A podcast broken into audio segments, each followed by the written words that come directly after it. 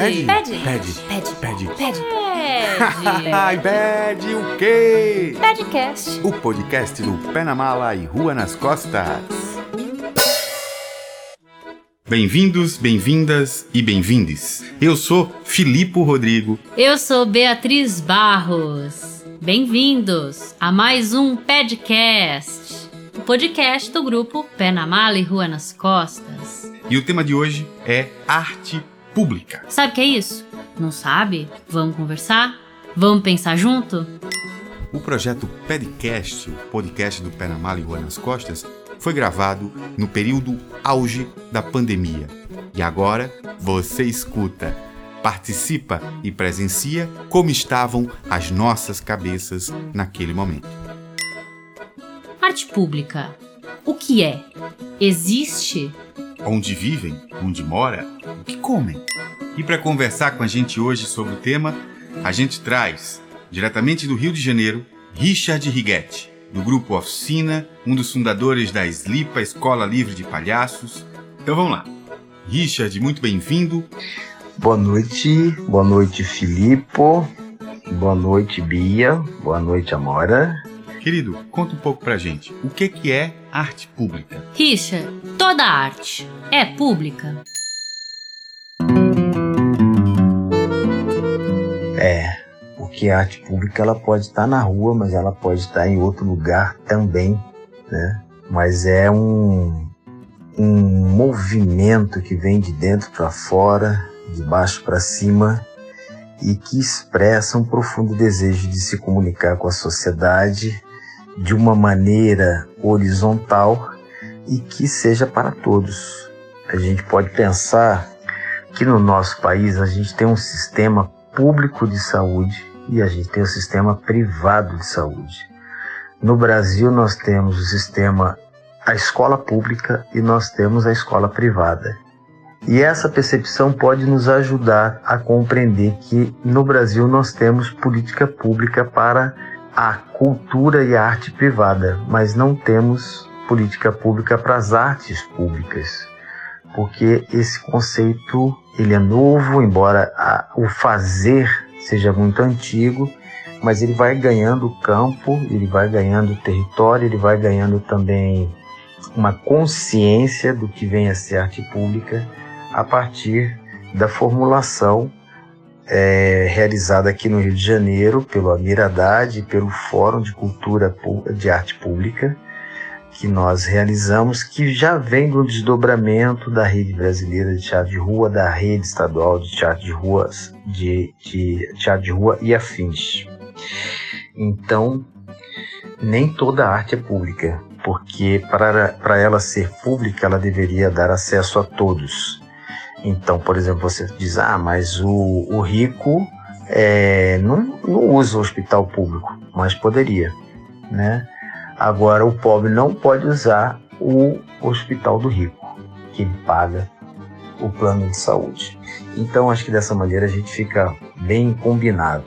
Existe saúde pública, existe educação pública, mas ainda não existe arte pública, ou seja, não existe políticas públicas. Mas estamos avançando para isso e o Brasil todo está se despertou para isso.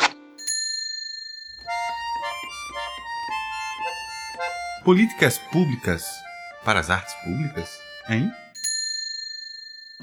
Sim, as políticas públicas elas buscam exatamente atender é, a todas as pessoas, principalmente a camada que está mais abandonada. Então, nós precisamos sim de ter políticas públicas para as artes públicas.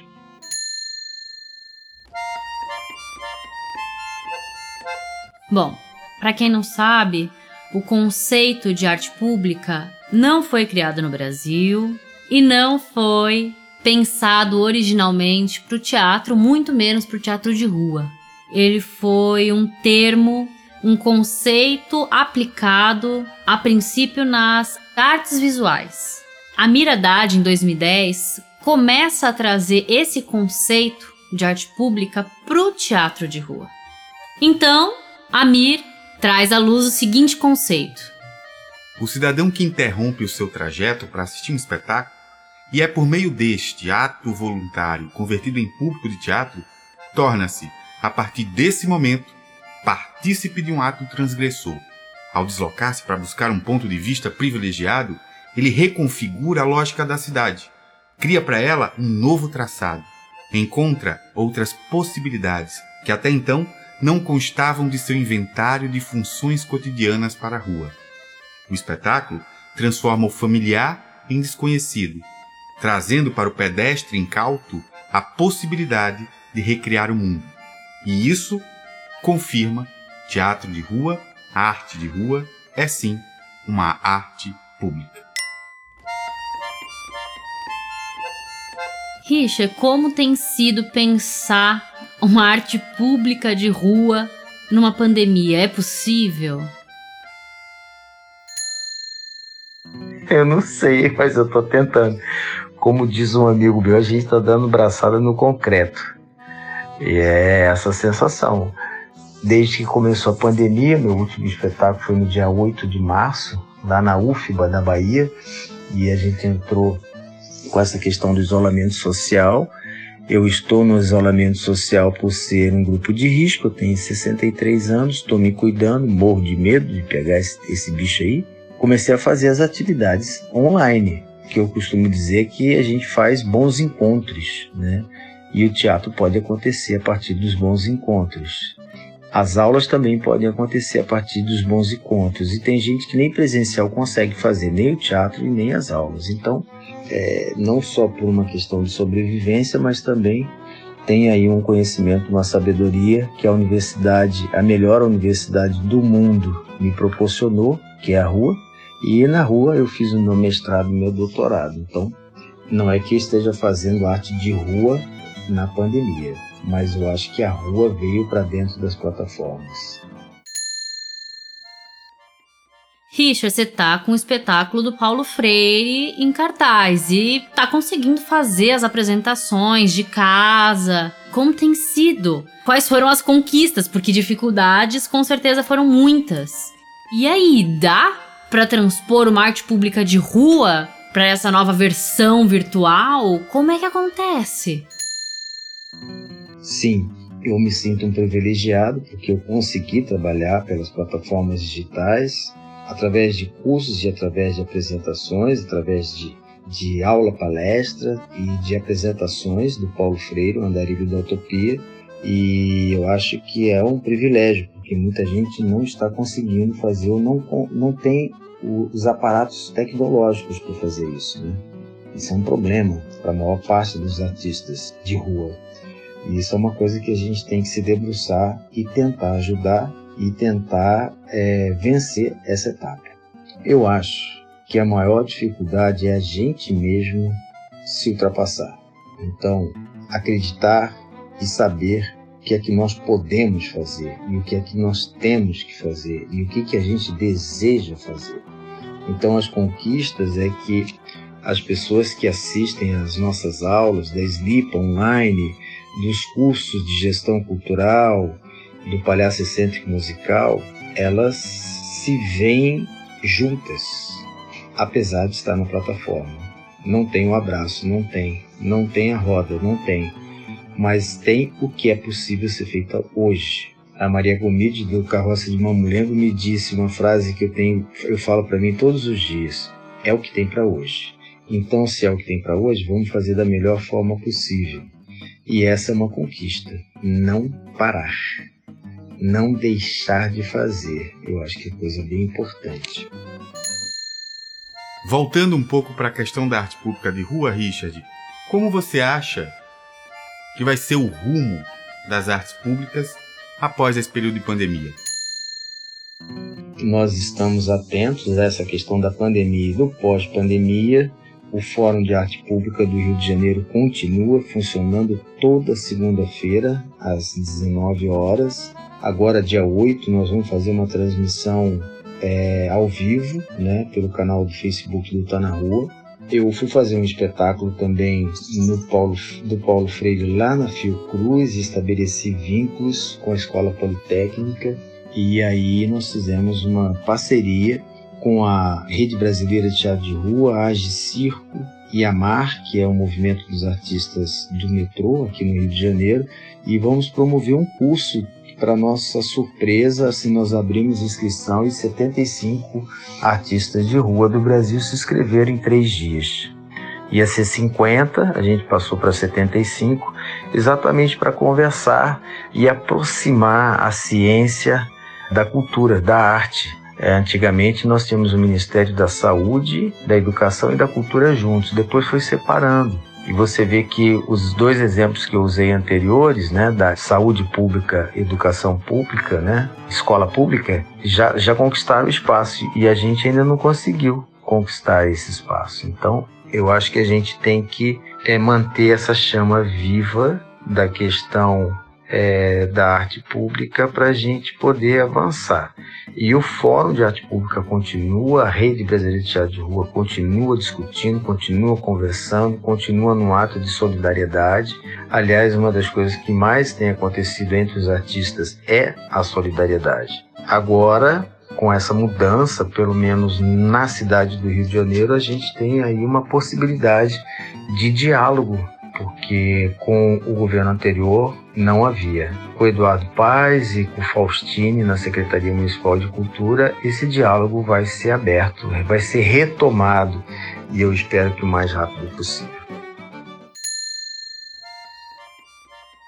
E como você acha que as artes públicas de rua podem contribuir na construção de uma sociedade mais sensível ao afeto, ao diálogo, à criticidade, para evitarmos a polaridade de informações, as fake news, as opiniões e estruturas de governo com base na supressão de direitos, na violência, na intolerância, enfim.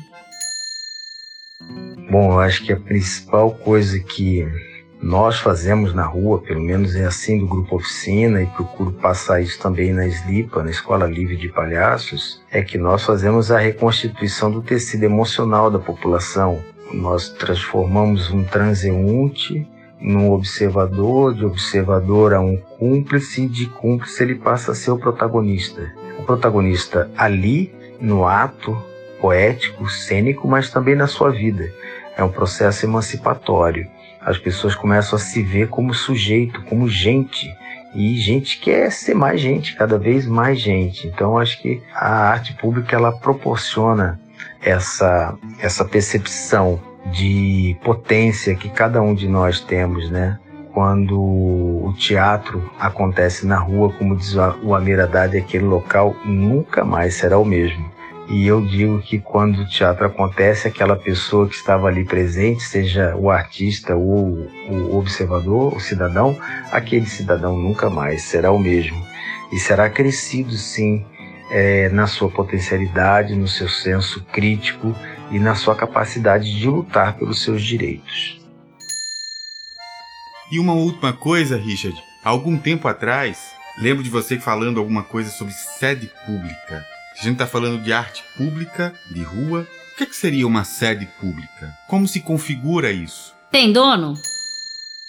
Bem, a sede pública ela foi um termo cunhado ali na rede brasileira, na rede estadual de teatro de rua e até mesmo na rede brasileira de teatro de rua, não é uma coisa minha, é uma coisa que surgiu ali e, e a pessoa que me vem na memória, assim, que a primeira vez que eu vi foi o Lico, Lico Turli, e ele falava sobre a questão do, da sede pública. E a gente fazia a ocupação ali do Largo do Machado e começamos a chamar o Largo do Machado de sede pública.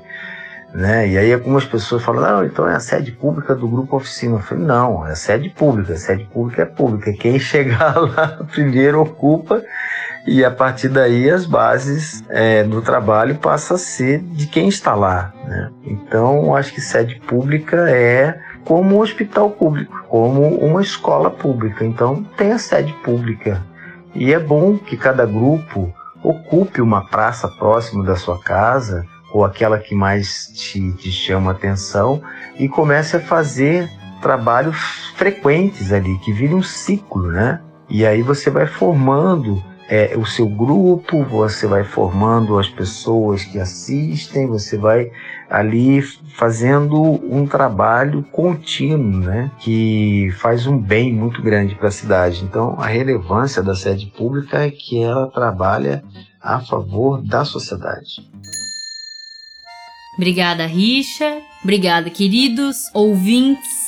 Espero que tenham gostado. Para nós é um tema muito provocante, inquietante e importante. Nós temos que enxergar o artista de rua, a arte de rua, como um patrimônio público, né? Porque ela é nossa, fala da gente pra gente e ela principalmente não discrimina e não limita, ela abraça todo mundo. Vamos abraçar e defender a nossa arte pública, porque ela é nossa. É isso aí, meninos e meninas do meu Brasil varonil. Está chegando ao fim mais um podcast. E a trilha que compôs esse programa foi Circo de Asas de Júnior Santos com a versão de Anthony Brito da Cia Chirulico de Macaé Rio de Janeiro, um cheiro. Música Receita de Samba, Ricardo Hers e Samuca da Acordeon. Álbum Novos Rumos. Música A Bois do Juvieira. Se você gostou de alguma dessas trilhas que passaram, que passam pelo nosso programa, vai lá, curte, procura, depois compartilha se achar legal e vamos que vamos. Um beijo e até a próxima! Um cheiro no coração, gratidão Richard, gratidão a todas e a todos que ficaram até aqui com a gente. Vida que segue e até o próximo programa. Esse projeto foi realizado com recursos da Lei Aldir Blanc, Rio Grande do Norte. Fundação José Augusto, Governo do Estado do Rio Grande do Norte. Secretaria Especial da Cultura, Ministério do Turismo e Governo Federal. Pede? Pede, Pede, pede, pede, pede. Ai, pede o quê? Podcast. O podcast do Pé na Mala e Rua nas Costas.